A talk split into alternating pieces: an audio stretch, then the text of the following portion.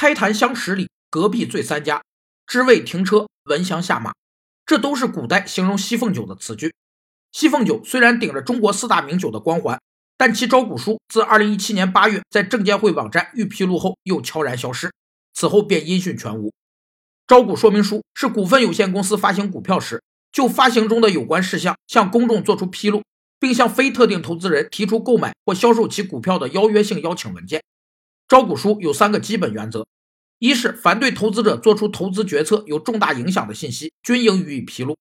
二是发行人认为有助于投资者做出投资决策的信息，发行人可增加这部分内容；三是发行人成立不足三年的，应提供其自成立之日起。至进行股票公开发行准备工作之时止的经营业绩和其他资料。有业内人士指出，西凤酒是目前中国四大名酒中唯一一个没有上市的。虽然其上市目标没有变，但已错过了白酒股的黄金时期。